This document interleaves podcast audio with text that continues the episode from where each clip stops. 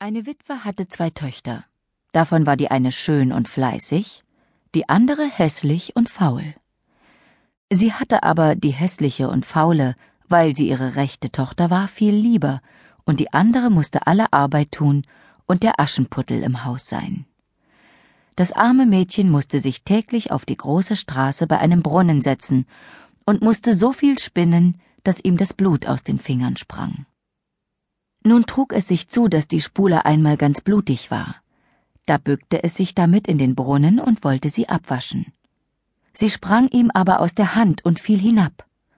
Es weinte, lief zur Stiefmutter und erzählte ihr das Unglück. Sie schalt es aber so heftig und war so unbarmherzig, dass sie sprach Hast du die Spule hinunterfallen lassen? So hol sie auch wieder herauf. Da ging das Mädchen zu dem Brunnen zurück und wusste nicht, was es anfangen sollte. Und in seiner Herzensangst sprang es in den Brunnen hinein, um die Spule zu holen. Es verlor die Besinnung, und als es erwachte und wieder zu sich selber kam, war es auf einer schönen Wiese, wo die Sonne schien und viel tausend Blumen standen. Auf dieser Wiese ging es fort und kam zu einem Backofen, der war voller Brot. Das Brot aber rief Ach, zieh mich raus, zieh mich raus, sonst verbrenn ich. Ich bin schon längst ausgebacken. Da trat es herzu und holte mit dem Brotschieber alles nacheinander heraus. Danach ging es weiter und kam zu einem Baum, der hing voll Äpfel und rief ihm zu Ach, schüttel mich, schüttel mich, wir Äpfel sind alle miteinander reif.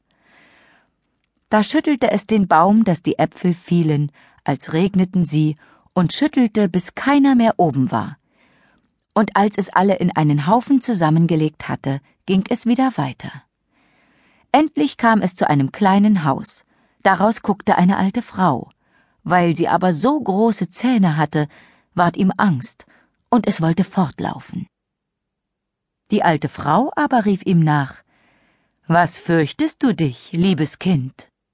Bleib bei mir, wenn du alle Arbeit im Haus ordentlich tun willst, so soll dir's gut gehen.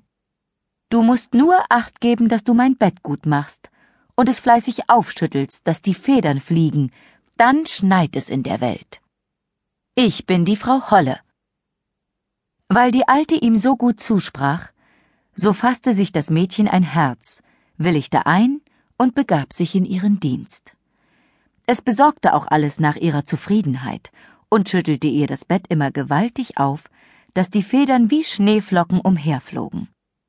Dafür hatte es auch ein gut Leben bei ihr, kein böses Wort und alle Tage Gesottenes und Gebratenes.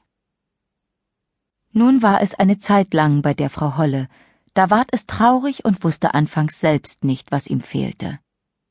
Endlich merkte es, dass es Heimweh war. Ob es ihm hier gleich viel tausendmal besser ging als zu Hause, so hatte es doch ein Verlangen dahin.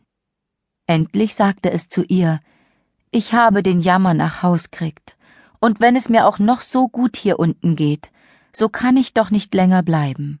Ich muss wieder hinauf zu den meinigen. Die Frau Holle sagte, es gefällt mir, dass du wieder nach Hause verlangst, und weil du mir so treu gedient hast, so will ich dich selbst wieder hinaufbringen. Sie nahm es darauf bei der Hand und führte es vor ein großes Tor. Das Tor ward aufgetan, und wie das Mädchen gerade darunter stand, fiel ein gewaltiger Goldregen, und alles Gold blieb an ihm hängen, so dass es über und über davon bedeckt war. Das sollst du haben, weil du so fleißig gewesen bist, sprach die Frau Holle und gab ihm auch die Spule wieder, die ihm in den Brunnen gefallen war. Darauf ward das Tor verschlossen, und das Mädchen befand sich oben auf der Welt, nicht weit von seiner Mutter Haus. Und als es in den Hof kam, saß der Hahn auf dem Brunnen und rief Kikeriki, unsere goldene Jungfrau ist wieder hie. Da ging es hinein zu seiner Mutter, und weil es so mit Gold bedeckt ankam, ward es von ihr und der Schwester gut aufgenommen.